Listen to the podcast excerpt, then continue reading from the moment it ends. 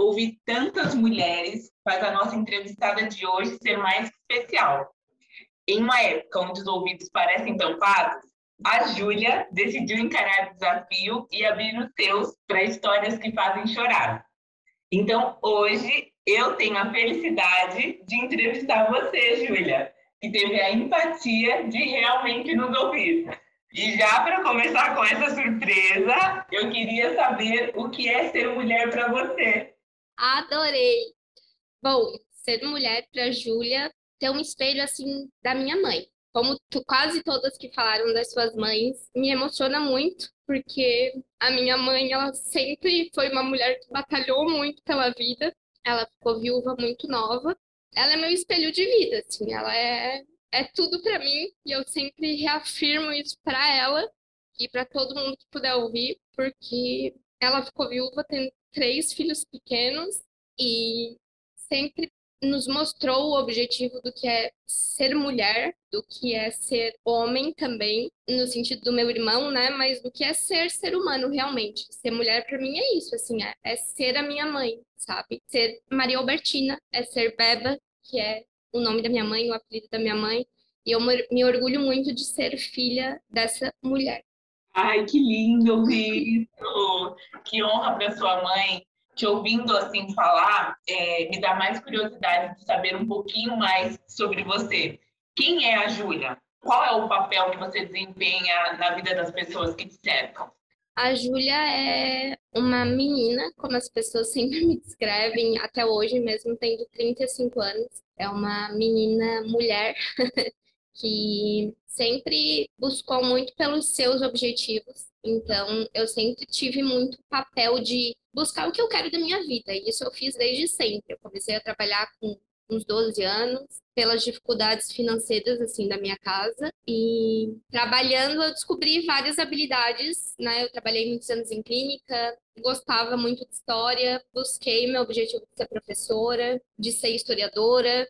Então, a Júlia é essa pessoa que tem muito o foco na vida, assim. E esse foco é certo que vem muito da minha mãe, mas é muito de mim também. Então, eu sou a mulher que tem a sua própria casa, que sempre lutou por isso, então isso é algo que eu me orgulho muito, tipo, eu nunca dependi dos outros para viver. É claro que eu dependi da minha mãe por muito tempo, mas eu sempre busquei ter a minha vida, assim, ter a minha estabilidade. É uma mulher que já foi casada duas vezes, é uma mulher que é filha, que é, já foi mãe de bicho, que não é mãe de humano ainda, mas é temos essas múltiplas facetas aí da Júlia, essas múltiplas mulheres, mas que eu não vejo só como uma identidade de gênero, mas como pessoa mesmo, essa pessoa que pode ser de tudo um pouco.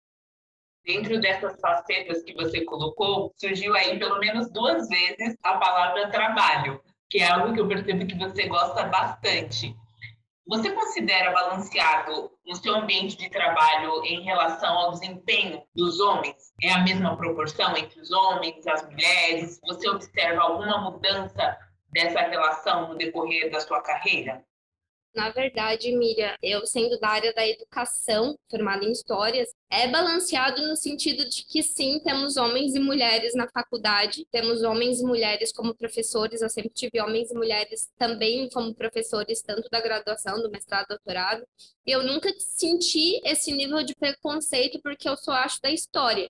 Então, na história, a gente estuda muito gênero. Eu sempre tive muitas disciplinas de gênero e a gente sempre viu o papel da mulher. Então, na universidade e no, no meio do trabalho, eu nunca me senti inferiorizada, o que difere da vida, assim. Na vida, sim, várias questões eu já ouvi, ah, você é mulher, você não vai conseguir isso. Você é mulher, você não vai conseguir morar sozinha. Como que você mora sozinha sendo mulher? Então, na minha vida, eu já senti muito isso na pele, assim. Mas no lado profissional, nunca. Nunca me senti discriminada por ser mulher porque realmente eu acho que por ser da educação temos muitas mulheres e por eu ser da área de história a gente trabalha muito com gênero e com o papel da mulher. Eu acho que por isso também que eu tenho isso muito aguçado em mim, porque eu sempre gostei muito do lado do gênero e de estudar as mulheres. Eu estudo muito as mulheres, então eu gosto muito dessa temática em si, mas na vida eu já sofri, não é balanceado. A gente sim tem que se é, reafirmar a todo momento por ser mulher. Você já sentiu algum desafio específico, Júlia, durante a sua carreira, por ser mulher? já senti desafios no trabalho por ser mulher, mas no sentido não do trabalho em si, mas tipo, como a gente sempre viajou muito como formadora, Miriam, já tô quase 10 anos na Mind, então nesse sentido, assim, eu já senti várias dificuldades pelas questões de viagens. Então, tipo, ah, já viajei para lugares, já fiquei em hotéis e eu chegava no hotel e os homens me olhavam estranho porque achavam que eu era prostituta porque eu estava sozinha no hotel. Várias vezes, muitas, muitas me aconteceram isso. Eu tinha uma amiga que trabalhava comigo que era Beatriz, eu e ela a gente sempre ia juntas para os hotéis.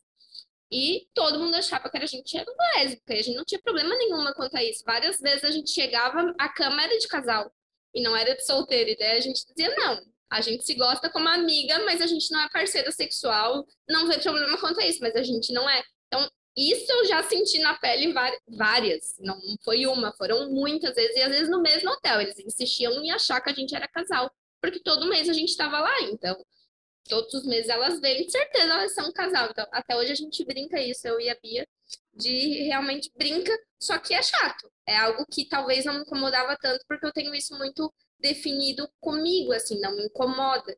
Mas sim, já sofri preconceito nesse meio, mas não no trabalho em si. Nas escolas nunca tive problema nenhum Bem pelo contrário, as pessoas sempre gostaram muito de ser mulher, mesmo trabalhando com matemática, com jogos de raciocínio. Nunca senti, ah, você é uma mulher, você consegue trabalhar com jogos, você tem capacidade? Não.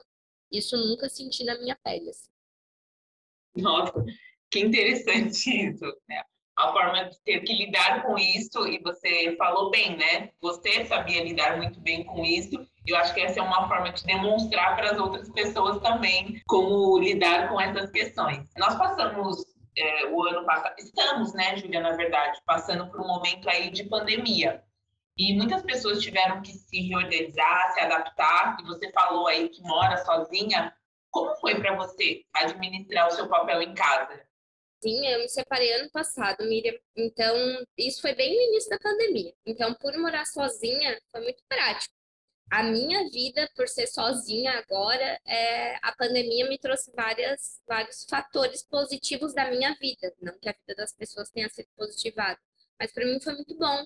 Eu sempre tive que fazer as minhas coisas. Né? Eu sempre tive que cozinhar, eu sempre tive que arrumar casa. Eu sempre fui essas múltiplas facetas. Claro que eu sempre tive um parceiro, então isso era muito balanceado, porque não existe função de homem e mulher. A gente sempre fez tudo muito compartilhado. Mas eu, por ser sozinha, não mudou muito a minha rotina, bem pelo contrário, melhorou, porque eu consegui cuidar mais da Júlia, mulher, da Júlia, ser humano, é, cuidar da minha saúde, saúde mental e saúde física. Então, a pandemia me ajudou porque me, me colocou numa rotina que na Lab a gente dificilmente tinha como formadora, então a gente vivia fora de casa. Agora, na pandemia, fazemos formação dentro de casa. Então, isso, nesse sentido, a pandemia me ajudou, porque eu já tinha várias facetas aí, várias Júlias para ter que fazer, agora só otimizou, né? Então, a pandemia, ela me trouxe esse aspecto bem positivo da minha vida, ficar mais organizada.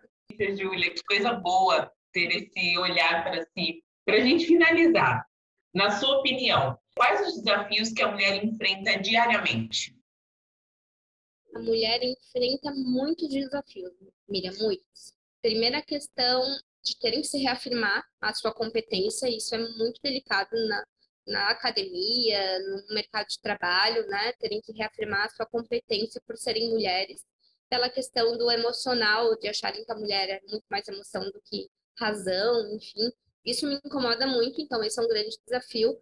Mas para a Júlia, a maior dificuldade, assim, não seria dificuldade, mas o maior ponto delicado é a fragilidade, não de eu me sentir frágil, mas os medos que a gente tem de sair na rua por ser mulher, de ser é, vista como prostituta, por exemplo, pela roupa que você se veste, isso me incomoda muito. Então, eu gosto, às vezes, de sair mostrar minha barriga. E qual é o problema disso, entende? Por assim, as pessoas olham e falam, poxa, uma doutora sai assim de casa, eu saio do jeito que eu quiser. Eu saio como Júlia, eu saio como doutora, eu saio como é, historiadora, eu saio como professora, eu saio sendo vestida da forma que eu quiser. Isso me incomoda muito. Então, às vezes, quando eu posto até uma foto na rede social correndo ou de biquíni, às vezes as pessoas no privado me chamam, né?